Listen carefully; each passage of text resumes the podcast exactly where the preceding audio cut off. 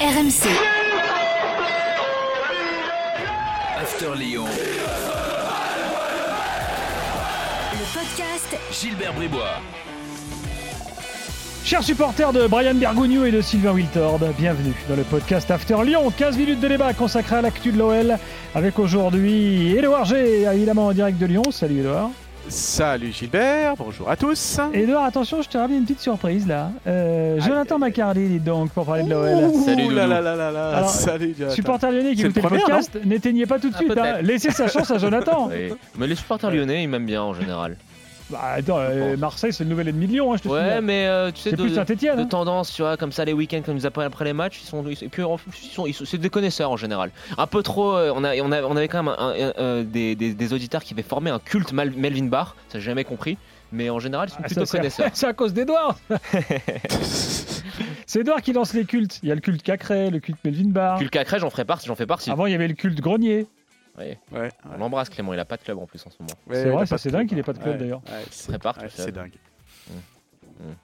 Bah non, mais. Ou ou alors il est trop Bah. gourmand, il veut un salaire trop gros? Je sais Je pas. crois qu'à un moment Faudrait donné, il était un peu gourmand. Ouais. ouais. Faudrait lui demander. Quel âge il a? Il a, Bah, eh il ben, est il a 30 ans. 91, Il- 29 ans. Il a Ouais, 29 ans, 30 ans, il a même pas 30 ans. Il a encore, il Si, a si, encore il a des 30 braises. ans, ouais. Il y avait des rumeurs selon lesquelles il pouvait revenir à l'OL d'ailleurs. Euh, ouais, alors ça, c'était une rumeur qui avait, euh, lu, que j'avais lue dans la presse et euh, Ok. je lui avais demandé, il m'avait dit qu'il n'y avait rien. Mais bon, euh, voilà, Ah. euh, voilà, il y avait quelques contacts aussi en Grèce à un Encore moment le donné. coup de son agent, Jonathan. Macardy. Ouais, bah, c'est ça, Voilà, bien exactement. sûr, ouais. ouais. Allez. Il se rapproche des Lyonnais, Jonathan. hein, Ouais, non, pas du tout. Bon, euh, au programme, l'évaluation après le match face à Strasbourg et puis les débats euh, comme, euh, comme toutes les semaines. Est-ce que ça y est, Peter Boz a réussi définitivement à prendre la main? C'est parti pour de bon. Et puis on va essayer de se projeter aussi vers la Coupe d'Europe. Euh, finalement, euh, euh, qu'en attendre de cette Coupe d'Europe? Ah, Historiquement, la- l'Europa League, c'est toujours la coupe un peu, bon, euh, euh, comment dirais-je, qu'on ne sait pas trop aborder en France. Donc, mais là, on a des coachs différents. Que ce soit Sampaoli Ouais, à a Marseille, une- Boz à, à Lyon, euh, qu'est-ce qu'ils disent? On va faire le point avec Edouard. Mais d'abord l'évaluation, homme du match. Bon, euh, tu veux nous dire Dembélé? Peux ou pas? Non? Ah Vas-y. Ah, bah, Non, non, mais faites avec Dembélé. hein. Oui, bah Dembélé, pour euh, Dembélé qui fait un beau début de saison. Moi, je sais pas un attaquant que j'apprécie beaucoup de par euh, sa palette technique et son style. Bah, il Mais a voilà. mis un but très technique. Le but qu'il met, il est magnifique. Il en est à son quatrième but depuis le début de saison, Doudou, c'est ça? Ouais, c'est ça. Ouais, ouais, Quatrième but depuis le début de saison. Il arrive alors que voilà, on savait pas trop s'il a, euh, comment il avait, il avait vécu son prêt à l'Atlético qui avait quand même été assez, assez mauvais. Donc non, je trouve qu'il fait un début de saison qui est remarquable et c'est important dans la mesure où on en parlera sûrement euh, après et tout au long de la saison. Je continue de penser que Lyon n'a pas réussi son recrutement en ne remplaçant pas euh, Memphis Depay par un joueur du même standing. Mais après, Mais voilà. Edouard a mieux que Dembélé pour l'homme du match. Tu vas voir. ouais. Bah, je peux ou pas Ah, vas-y, vas-y. Bruno Guimaraes. Bah, ça se tient aussi, hein, Doudou. Hein. Un gros Alors, match. pour hein. son français, dé- pour son français déjà, j'étais parce que dire presse- Non, pas encore, pas encore. Non, mais Fran- euh, Bruno Guimaraes, euh, franchement, dans les conditions en plus de ce match, bon alors déjà juste un truc perso euh, pour les journalistes, la conférence de presse en français après un régal, euh, voilà. Ah. Euh, il nous a aussi décrit, euh, ça, je trouve que c'est important. ça compte hein, dans l'évaluation, ça, le niveau de français. Ah bah Neymar Non, mais- jamais du match alors. Non, mais en, en tout cas, euh, je trouve que euh, après surtout une première mi-temps à l'envers, et d'ailleurs son coach l'a dit, ben, il a fait une deuxième mi-temps euh, vraiment euh, totalement euh, à l'envers, l'envers, l'ouverture euh, millimétrée là Sauf- pour, sur l'ouverture du score. ça. Ouais. Voilà, c'est son coach, hein, c'est Peter Boss qui l'a Mm. dit, euh, même lui, euh, il ne doit pas faire ce type de faute, de, de passe euh, manquée, euh, mais franchement, et surtout les conditions dans lesquelles il a fait ce match, parce qu'il faut, pas se- faut se souvenir que dans la nuit de jeudi à vendredi, alors même s'il a joué qu'une dizaine de minutes avec le Brésil, euh, à Recife, eh bien, il est revenu en avion, et mine de rien, il a dit qu'il n'avait pas pu dormir dans l'avion lors du match hein, Ouais, avec ouais, ouais, Fred bien sûr. On annonçait que voilà, mais c'était un superbe avion, il, il avait pu tout récupérer, ben non, il a même dû prendre des médicaments pour dormir, etc. Donc euh, pas au top de sa forme, il est allé chercher au fond de lui-même, c'est ce qu'il nous a expliqué. Donc pour, euh, pour tout ça, euh, Bruno Guimaraes, on aurait pu aussi mettre Jason Denayer tellement il était fort. Et puis moi j'ai juste aussi taulier quand même sur la, tout le match et les supporters, parce que franchement c'était un retour de, de, l'ambiance, des supporters, des bad guns de- du, du Sud, etc. Tout le monde, vraiment une ambiance géniale. 18 mois ou presque après les, la, fameuse semaine de février en février 2020 où il y avait eu ce match face à la Juve, face à Paris Saint-Germain en Coupe de France et le derby, où il y avait eu 55 000 personnes sur euh, chaque match sur, trois, sur une semaine. Puis derrière, bah, on sait ce qui est arrivé. Voilà, il y a Là, moins de monde on là, une- euh, parce que là, le, dernier rang était, était vide là. Parce Ouais, en fait, il y, télé. Avait- Ouais, 33 267 personnes Ouais. pour être précis, mais parce qu'ils avaient rassemblé tout le monde au même endroit. Euh, mais franchement, il y avait une- franchement une, euh, une Mm. belle ambiance. Et d'ailleurs, euh, Peter euh, Anthony Lopez et notamment le coach est, est allé les voir les supporters à la fin. Preuve que ça a vraiment euh, conditionné aussi ce, ce match à un moment donné. C'était Bon. un match, euh, de toute manière, c'était un bon match en plus. Je pense que c'est le premier euh, vrai bon match de, de l'OL depuis le début de saison, Doudou. Parce qu'il nous fait une Oui, bah, transition c'est- vers, vers Peter Boss. Euh, Est-ce que euh, on doit considérer que ça y est, il a, il a vraiment pris la main? Euh, C'était quand même, quand, même, quand même compliqué pendant l'été, là, les déclarations. Euh, Je pense que lui a dû se faire aussi au biotope euh, français et lyonnais. Euh, non, mais c'est vrai, ça va dans les deux sens, en Ouais. fait. Le, le Bah, problème, breaking news, Ouais, juste euh, une image vue, hein, euh, chose ressentie. euh, breaking news à la 89e minute, au but de Paqueta, il a souri. Oui, c'est ça, vrai, ça, et ouais. ça, ça veut dire beaucoup parce que il est tellement exigeant. C'est l'un de ses assistants Rob Mas qui le disait dans une interview euh, nos confrères du Progrès dans la semaine, euh, la semaine dernière. Il est tellement exigeant que ben voilà, de voir ça, c'est déjà bien. Et puis en conférence de presse, alors il est toujours aussi cash. C'est toujours euh, vraiment un, un plaisir de, de- de parler foot avec lui. Donc il disait la première mi-temps, ça m'a pas plu. On a trop manqué de, de passes. Et la deuxième, bah, ça a commencé à ressembler à ce que je, ce qu'on a fait courir le ballon. On a joué en deux touches de balle. On était plus compact. On n'a pas perdu de ballon euh, facile. On a marqué des beaux Mhm. buts. Euh, mais on- dans ma tête, on doit encore être meilleur que ce qu'on a vu ce Oui, soir. C'est ce qu'il nous disait après la, la conf. Mais il y a quand même des beaux prémices quand même. Tu sais, le, pour moi, ce, qu'on dit depuis le début de saison sur, sur l'OL, c'est que c'est très bien que Lyon ait pris un entraîneur comme Peter Boss qui a euh, voilà, une idée de jeu, etc. Mais je pense que le recrutement, à mon sens, n'a pas non plus été totalement au niveau. Et euh, je trouve que l'arrivée de Boateng, même si on l'a vu que 20-25 minutes euh, euh, sur le match contre Strasbourg, va changer beaucoup de choses, notamment dans la première relance, qui est quand même une phase de jeu hyper importante pour Bosch. Et je pense que, tu vois, l'équipe qu'on a vue contre Strasbourg, euh, ce, ce 4-2-3-1 là, avec ces joueurs-là, même si évidemment moi je, je préfère voir cette équipe avec Maxence Cacré, mais je pense que c'est- on n'est pas loin d'une équipe d'une équipe type et que euh, cette équipe, il y a vraiment de quoi l'améliorer et il y a une très forte marge de progression. Oui, parce qu'on n'a pas parlé du boulet, mais moi je voulais mettre Thiago Mendes en boulet hein, dans cette. euh, C'est pour ça que je parce parlais de Maxence Cacré, euh, Doudou. C'est pour Voilà, ça que je te parlais de Cacré. Exactement. Alors là, on parle euh, aussi au niveau du, du- du fan club, mais sur le coup, euh, et en fait, l'entrée, euh, l'entrée de Boateng et de Maxence Cacré euh, dans le match, ça s'est vraiment senti euh, lundi Ah dimanche oui. soir.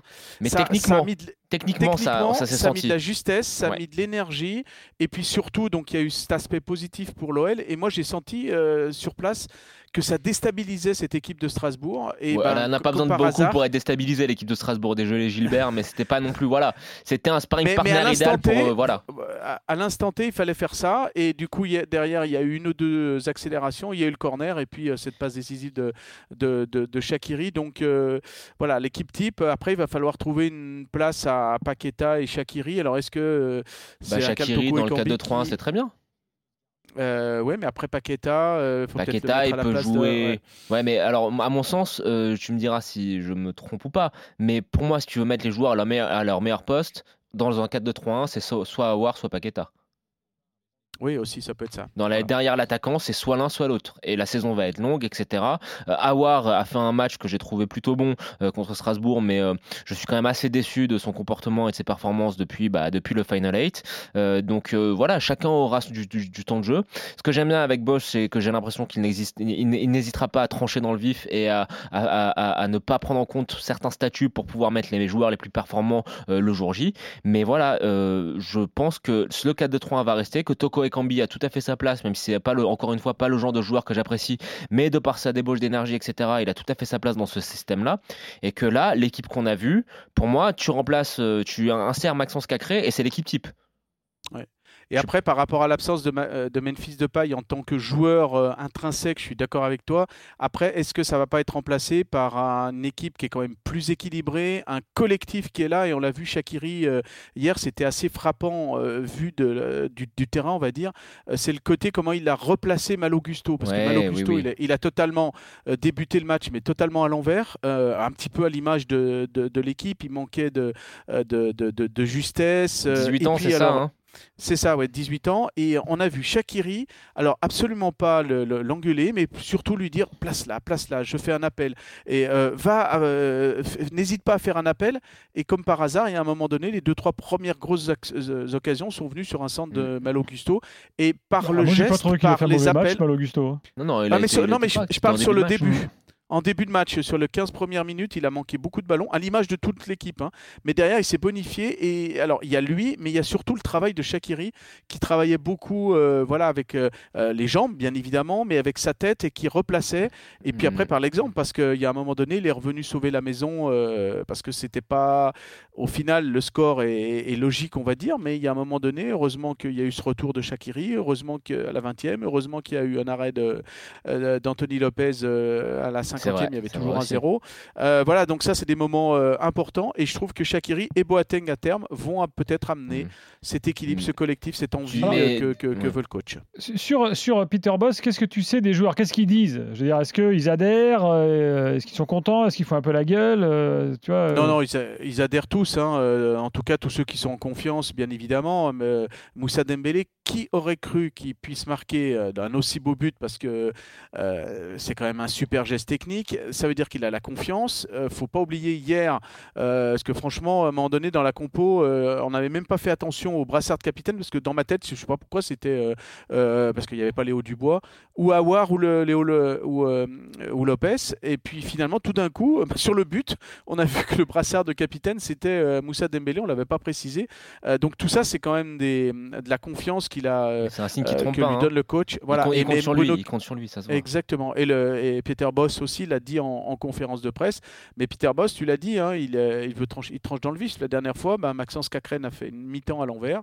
Il l'a sorti. sorti à la Mmh. mi-temps. Eh euh, voilà. Et en conférence de presse hier, par rapport à Bruno Guimaraes, il a dit non, non, en première période, il ne doit pas faire ça parce qu'il est bien meilleur, il peut faire beaucoup mieux.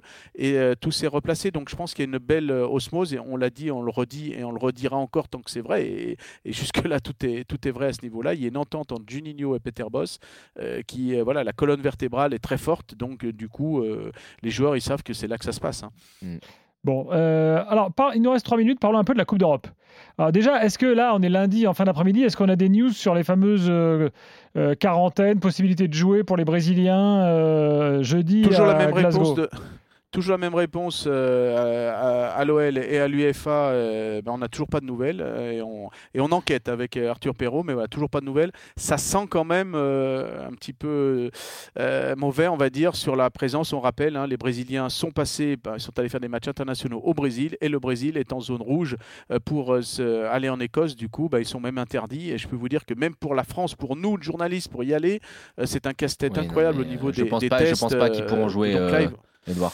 Ah, ouais, alors l'OL euh, plaide le- la bulle sanitaire, on est dans un avion privé, Non, on est dans un Edouard. hôtel privatisé, mais ça va pas le faire. quoi, en fait. Pour euh, A priori, euh, à titre personnel, euh, était, était en, en Royaume-Uni euh, avec des gens qui venaient justement de zone rouge, je pense que c'est même pas la peine qu'ils fassent le déplacement.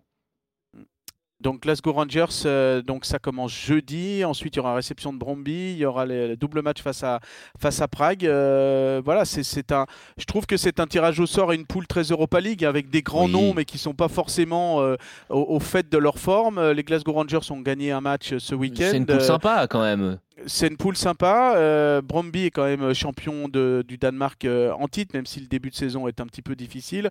C'est le plus petit indice euh, au classement de l'UEFA et l'OL est le meilleur indice de l'UEFA euh, dans, dans cette Ligue des Champions. Et on est tellement Europa, un petit Europa. peu- de l'E- l'Europa League. Mhm. euh, euh, La, Ligue des Champions, on- c'est sur la PlayStation pour l'instant. Exactement. Euh, mais l'objectif, c'est quand même de faire, euh, Gilbert, Jonathan, c'est quand même de faire quelque chose en, en Europa League. Alors, Jean-Michel Aulas a placé la Boss, barre il l'a dit le- ça. Par exemple, Boss, il, il dit euh, Moi, je vais la jouer à fond et tout. Ouais, oui, oui, il n'y a pas de, y a Ouais, pas de souci parce que ouais, ils veulent la jouer. Et C'est puis Boss, c'est. C'est avec la- la- c'est- cet apport d'entraîneurs étrangers, c'est enfin, on sort de cette Ah, c'est culture fini l'époque Francis franco-française Gillot. où euh, la, la Ligue Europa, le jeudi, c'est pénible, etc. Là, on a des mecs qui vont, qui ont en- en- entre les mains des, des très beaux clubs, parce que l'Olympique Lyonnais, replaçons-le à l'échelle européenne, ne serait-ce que par rapport au budget, c'est un très grand club européen. Et là, je suis ravi d'entendre que l'OL va jouer la Ligue Europa à fond, et j'ai hâte de voir où jusqu'où peut aller l'OL. Ouais, alors que ce soit euh, Peter Boss, que ce soit Juninho, euh, au moment du tirage au sort, ils ont dit on veut faire quelque chose dans cette Coupe d'Europe. Alors c'est vraiment, c'est, on va au moins sortir du, du groupe. hein, l'objectif, c'est de sortir premier, c'est de faire respecter la hiérarchie parce que l'OL a le meilleur Bien indice sûr. de l'UEFA euh, sur cette, euh, sur tous les postulants à cette Europa League. pas et donc forcément dans cette poule. Oui, oui, mais après, le, voilà, et puis l'histoire, et puis ah, franchement, euh, et j'en parle beaucoup avec des supporters, parce qu'à un moment donné, c'était l'idée, oui, d'aller en Ligue des Champions absolument, et puis euh, d'accrocher un huitième de finale pour aller, euh, aller chercher ce fameux pactole, ce bingo des millions de, de- des huitièmes de finale. Non, maintenant, on veut de l'émotion, et on veut retrouver ce qui s'est passé en 2017. bien. et en 2017, qu'est-ce qui s'est passé? Eh bien, l'OL s'est cassé les dents sur l'Ajax de Peter. Bosz, Donc, ouais. en fait, euh, Ouais, ouais. il y a, il y a Et cette... qui il y a été en cette- finale de Ligue Europa, tu t'en rappelles ou... Eh ben l'Ajax, ouais.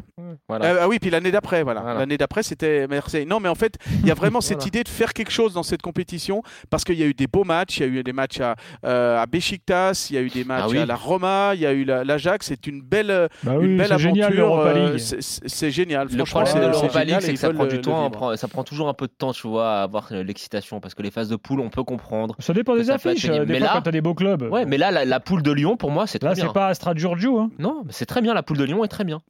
Spartak Prague, Glasgow Rangers, ça C'est que des gros donc clubs. Jeudi. Merci Ah, c'est fini, exactement. merci Edouard, merci Salut. Jonathan. Prochain Merci. Salut, podcast Jonathan. After Lyon la semaine prochaine. RMC, After Lyon. le podcast Gilbert Bribois.